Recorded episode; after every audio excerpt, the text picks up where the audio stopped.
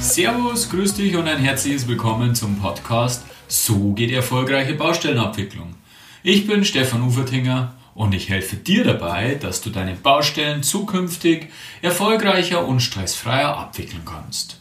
Ich freue mich total, dass du da bist und in der heutigen Folge schauen wir uns an, warum der Begriff Zeitmanagement eine große Lüge ist und ich gebe dir zwei Tipps, wie du deinen Output umgehend spürbar steigern kannst.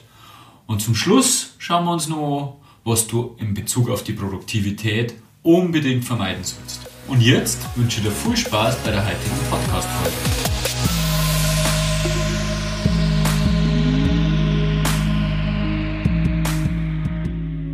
Ja, die heutige Wirtschaftswelt ist extrem schnelllebig. Äh, die Leute erwarten extrem viel, haben hohe Anforderungen an die, an die Mitarbeiter. Und das äh, merkt man auch in der Baubranche. Die Aufgaben sind extrem vielfältig und umfangreich. Und es gibt schon Situationen, gerade wenn eine anspruchsvolle Baustelle ist, äh, die gerade äh, voll läuft, wo man immer weiß, wenn man die ganzen To-Dos erledigen sollte. Der Berg am Rücken an Aufgaben wird immer größer und äh, die Belastung wird immer größer. Man tragt das auch mit heim. Mir ist nicht anders gegangen. Ich habe auch Phasen gehabt, wo meine Frau zu mir gesagt hat, du jetzt erst einmal aufpassen, weil wenn du daheim bist, dann bist du trotzdem nur in der Arbeit. Ich habe es aber dann geschafft, eben durch die Arbeit an meinem Buch, weil im äh, Buch habe ich mich extremst äh, organisiert aufstellen müssen. Ich habe extremst fokussiert arbeiten müssen, sonst hätte ich das Pensum neben der Arbeit einfach nicht geschafft. Und äh, da habe ich Mittel und Wege gefunden, die für mich funktioniert haben, dass ich meine, meine Produktivität enorm steigern kann. War nicht immer so. Ich habe dann äh, während, des, während des Schreibprozesses habe ich dann irgendwann begonnen einmal zum Rechnen, weil du hast dann irgendwie deinen Abgabetermin beim, beim Verlag und du weißt ungefähr, welchen Umfang das Manuskript dann haben wird. Äh, ich habe es zumindest relativ gut einschätzen können und dann fängt man zum Rechnen an. So und so viele Wochen sind es nur, so und so viele Stunden in der Woche habe ich zur Verfügung, so und so viele Seiten schaffe ich normal äh, in der Stunde und stellt man plötzlich fest, na scheiße, das geht ja nie aus. Und äh, da habe ich dann wirklich nochmal äh, extremst begonnen, mich äh, mit dem Thema Selbstmanagement, Zeitmanagement, jetzt nehme ich eh schon was äh, vorweg, zu beschäftigen. Und letztendlich hat es dann dazu geführt, dass ich mein Manuskript sogar zwei Wochen vor dem Abgabetermin abgeben konnte, beim Verlag abgeben konnte. Und da muss ich sagen, bin ich durchaus ein bisschen stolz drauf und äh, ich möchte euch eben äh, einige dieser, dieser, dieser Tricks und Kniffe mitteilen, dass ihr zukünftig eure Aufgaben auch ein bisschen effizienter abarbeiten könnt. Ja, das Wort Zeitmanagement ist im Endeffekt eine große Lüge. Die Zeit kann man nicht managen, die rinnt da unaufhörlich durch die Finger. Das Einzige, was du managen kannst, das bist du selber. Und um die Fähigkeit zum Selbstmanagement zu erlangen, brauchst du ein bisschen ein Grundlagenwissen, das ich dir jetzt vermitteln möchte. Grundsätzlich kennt unser limbisches System, unser, unser Gefühlsapparat die Zeit nicht. Die Zeit, die Wahrnehmung der Zeit, das passiert alles in unserer Großhirnrinde, in unserem kognitiven System. Und wenn das denkende Ich der Meinung ist, ich habe zu viele To-Dos für zu wenig Zeit zu erledigen, naja, dann geraten wir in Stress. Und unter Stress können wir sicher nicht produktiv arbeiten. Da sind wir uns einig. Aber wo entsteht denn nun eigentlich Produktivität? Anders als die meisten von euch meinen, basiert es nicht im kognitiven Geist, sondern eben genau im bereits erwähnten limbischen System in unserer Gefühlsebene. Deswegen ist eben also wichtig, dass du äh, diesem Bereich die idealen Bedingungen schaffst oder gibst, dass eben eine Produktivität entstehen kann, dass eine Kreativität entstehen kann und dass ideal gearbeitet werden kann. Werner Tiki Küstenmacher hat dazu ein wunderbares System, äh, ein wunderbares Buch geschrieben. Es ist ein evangelischer Pfarrer und das Buch nennt sich Limbi, äh, in Anlehnung ans limbische System. Ich werde euch den Link in die Show Notes dazu da. Ja, und zu diesen Rahmenbedingungen, die eben produktives Arbeiten in der Gefühlsebene erlauben, kehren zum Beispiel Fertigstellungstermine, Ablenkungen und gleichzeitige Beeinflussungen einmal sicher nicht.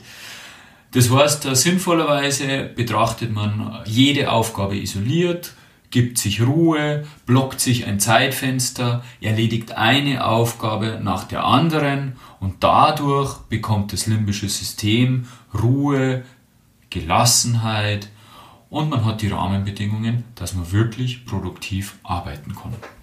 Das waren jetzt quasi die theoretischen Grundlagen zu dem Thema. Jetzt gehen wir in die Praxis rein. Das heißt, äh, Ziel muss es sein, die Ablenkungen so weit wie möglich äh, zu reduzieren.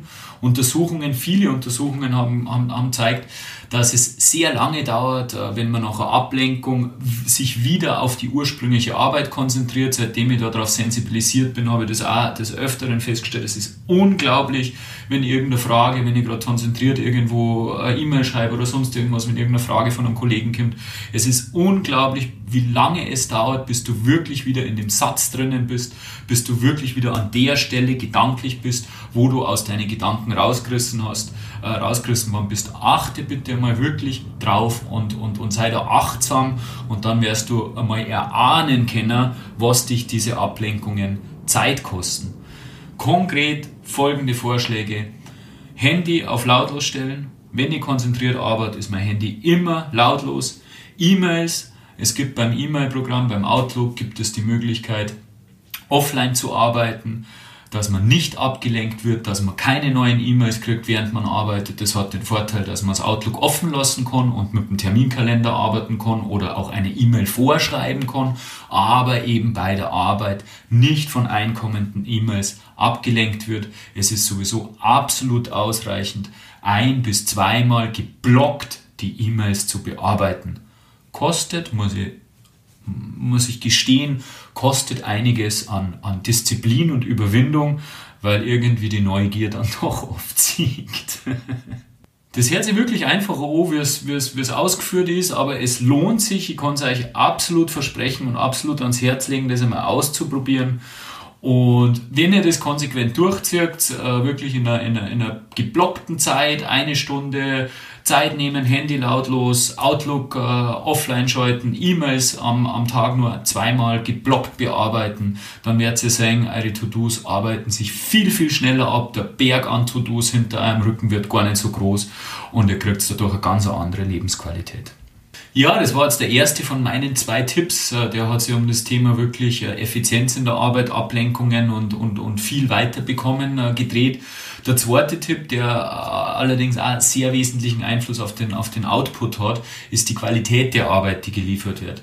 Ich meine, eine einwandfreie, äh, gute Qualität ist sowieso Grundvoraussetzung, unter dem braucht man eh nicht anfangen. Aber ist dir eigentlich bewusst, wie, wie viel Zeitaufwand notwendig ist, um von einer guten Qualität auf, eine perfekte, auf einen perfekten Output zu kommen. Ich weiß nicht, ob das Pareto-Prinzip ein Begriff ist. Äh, die 80-20-Regel ist ja sicherlich ein Begriff, weil die in der Bauwirtschaft zum Beispiel bei Angebotsprüfungen oder Ähnlichem sehr, sehr oft zur Anwendung kommt. Diese 80-20-Regel besagt, dass 80% des Ergebnisses mit 20% des Zeitaufwandes erzielt werden. Was für eine Aussage. Das heißt, ich wende 20% Zeit auf, um den Großteil, den riesengroßen Bärendienst der Aufgabe erledigt zu haben und habe dann nur mehr 80% meiner Zeit, um ein bisschen was zu verfeinern. Und an diesem äh, Pareto-Prinzip, das stimmt, das gibt seit äh, geraumer Zeit und es, es ist vielfach überprüft worden, und an diesem Pareto-Prinzip äh, sollte man sich halten in der Qualität seiner Arbeit und soll äh, versuchen, dass du irgendwann schon langsam ein Gespür dafür kriegst, wo bin ich bei einer Qualität angelangt, die absolut in Ordnung ist, wo jeder sagt, das ist, das ist, das ist absolut in Ordnung, das passt. Und wo gehe ich dann über das Maß drüber und schleife nur, bis ich die perfekte Formulierung gefunden habe oder bis vielleicht optisch perfekt ausschaut, was eh kein Mensch nicht brauchen kann. Also mein Appell ist ein bisschen, ähm, sensibilisiere dich ein bisschen drauf, ähm, bin ich schon über dem Ziel hinaus, äh, fröne ich meinen Perfektionismus und verschwende dadurch sehr, sehr viel Zeit, womit ich äh, die schon für die nächste Aufgabe wunderbar verwenden könnte und dadurch meinen Berg an To-Dos abbauen konnte. Hier zwei Punkte, äh, an denen du arbeiten kannst, wie du konkret deinen Output erhöhen kannst und vermehren kannst. Und jetzt habe ich da zum Abschluss nur einen Punkt versprochen, den du nicht machen solltest, äh, der aber trotzdem einen wesentlichen äh, Einfluss auf deinen Output hat. Und zwar geht es um, die, um den Mythos des Multitaskings. Multitasking ist in aller Munde und Frauen können es besser als Männer. und was weiß ich. Die Wahrheit ist, Multitasking kann keiner. Das Gehirn ist nicht darauf ausgelegt, dass man Multitasking kann.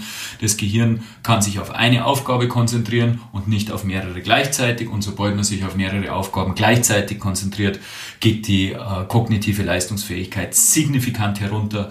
Der Stresslevel erhöht sich. Das heißt, vermeide zwingend Multitasking und schau, dass du eine Aufgabe nach der anderen erledigst. Ich weiß, es ist irrsinnig schwierig. Wir leben in einer Zeit, die quasi geprägt ist von Multitasking, während dem Telefonieren eine E-Mail schreiben und am besten dann auch noch bei der anderen, beim anderen Gespräch zuhören und vielleicht nur Nüsse essen nebenbei, weil man ja zum Essen Aquazeit hat. Das heißt, das Multitasking äh, ist in unserer Gesellschaft entstanden, weil eben so ein Zeitdruck herrscht, genau aus dem Grund. Und das Witzige ist, dass es genau kontraproduktiv ist, um diesem Zeitdruck entgegenzuwirken. Sei auch wieder das Thema, sei sensibilisiert drauf. Äh, vielleicht äh, denkst du jetzt öfter mal drauf, wenn du während dem Telefonieren eine E-Mail tippst oder wenn du irgendwie bestimmte Sachen machst und feststellst, hey, ich mache eigentlich gerade was anderes Du wirst feststellen, die, die, die Geschwindigkeit der Arbeiten nimmt signifikant ab. Es gibt unvorstellbar viele Untersuchungen und Studien dazu, also das ist wissenschaftlich nachgewiesen. Und sei sensibilisiert darauf und versuche wirklich eine Aufgabe nach der anderen zu erledigen. Versuche dem Gehirn die Rahmenbedingungen zu geben, die wir vorher besprochen haben und du wirst sehen, dein Output wird sich enorm erhöhen. Ja, dann fassen wir das Gehörte nochmal zusammen. Äh, in der Folge haben wir uns angeschaut, wie denn Zeitmanagement eigentlich funktioniert und haben festgestellt, Zeitmanagement ist eine Lüge, dieses Wort. Man kann sich nur selbst managen. Und dann habe ich da ein bisschen erklärt, äh, wie das Gehirn funktioniert, um eben zu verstehen, welche Rahmenbedingungen man dem Gehirn geben sollte, um produktiv und kreativ arbeiten zu können.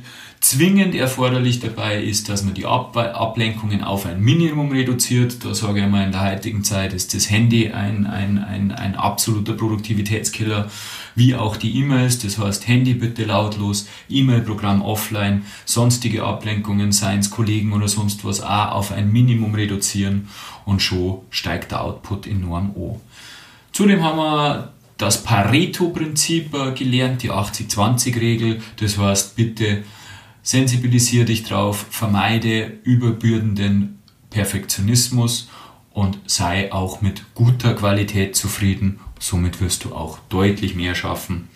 Und zum Schluss haben wir uns noch ähm, dieses wunderschöne Wort Multitasking angeschaut. Äh, es ist in aller Munde und es gibt immer noch viele Menschen, die behaupten, ähm, wenn man Dinge gleichzeitig tut, schafft man auch mehr, vielleicht sogar das Doppelte. Nein, genau das Gegenteil ist der Fall.